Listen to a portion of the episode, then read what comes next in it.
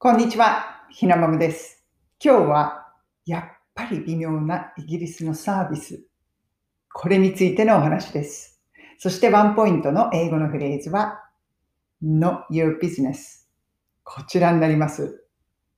これね、何の話かというと、サランラップの話なんです。イギリスのサランラップ。これよく聞くかと思うんですけれども、とか、海外に住んだことがある方は分かりますよね。やっぱりサランラップって日本のサランラップが世界一だと思います。本当に優秀、使いやすいし、もうピッと切れるし。で、こっちのあのサランラップは全然いけてないんですよ。で、まあそれはいいんですけれども、慣れたし、まあサランラップいけてないぐらいでね、そこまで生活に困らないのでいいんですけれども、先日ね、買ったんですよ。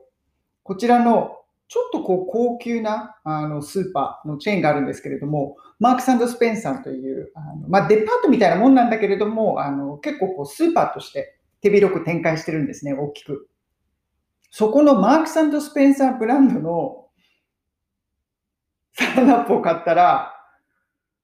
こう、これ YouTube の方にだったら見見てわかると思うんですけど、こうこう出したら、なんか、もうね、切れる場所が決まっているんですよ。なんかこう点線みたいになってて、こういう感じで。見えないかなまあ、こういうところに点線が入ってるんですよ。そして、あの、だから、そうだな、30センチ、40センチ、そうね、40センチ、センチにこう、い一箇所ぐらい、あの、こう、点線が入ってて、で、こう、ピッと手で簡単に切れるようになっているんですよね。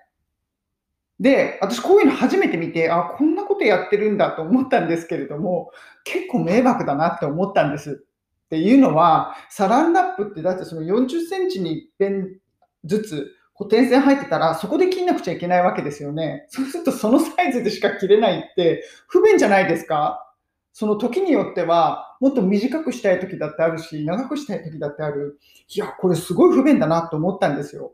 で、もうあの、じゃあ他の箱に入れ替えて、自分の好きなところでこう切れるように、普通の箱だったらこう切れるこうあのゴツゴツっとしたのがついてるから、それに入れ替えて使おうと思ったんですけれども、自分の好きなところで切ろうとしてピッてこう力を入れると、その点線入ってるところがビッて切れちゃうんですよ。だからなんかやたらあちこち切れちゃったりとかして、すっごく使いにくいんですよね、かえって。で、これ見て私思いました。いや、これイギリスあるあるだよね、と。だからこの作ったメーカー側としては、便利にしたかったわけですよね。お客さんがサランラップを便利に使いたい、使えるようにと考えてあげく、点線入れてるわけですよね。あの、ピュッと簡単に切れるように。でも、かえって迷惑みたいな。だから、やっぱりこう、なんていうのかな、かゆいところに手が届くみたいなことをしてあげようとしちゃったんだけど、裏目に出るっていう、いい例だなと思います。イギリスもともとそのサービスのレベルとか、日本に比べたら高くないんですけれども、まあ、やっぱり時代とともにこう上げていきますよね。上がっていきます。だから、サランラップの使い勝手もよくしようと思ったんでしょうね。でも、かえって変なことをしてしまった。こっちね、なんかそういうやっぱりサービスあるんですよね。良かれと思ってしてるんだけれども、かえって迷惑になるみたいな。このね、サランラップは見ていて思いました。これすごくいい例だと思います。でもどうなんでしょう？イギリス人はこれ使い勝手がいいと思うんですかね？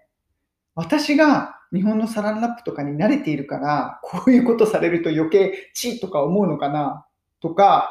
ありがたいと思わない私の方が傲慢な人間なんでしょうか？このイギリスのサランラップを見ながらそんなことを考えていました。これね、海外生活本当にあるあるなんですよね。今日のワンポイント英会話レッスンのフレーズは No your business こちらになります。まあ、not your business って言ってもいいし none of your business って言ってもいいんですけれどもこれまあどういうふうに使うかというのはなんかこうあんたに関係ないでしょあなたにそんなこと関係ないじゃないとか言われる筋合いないわよ。そういう意味合いで使うんですよ。で、これなんで思いついたかというと、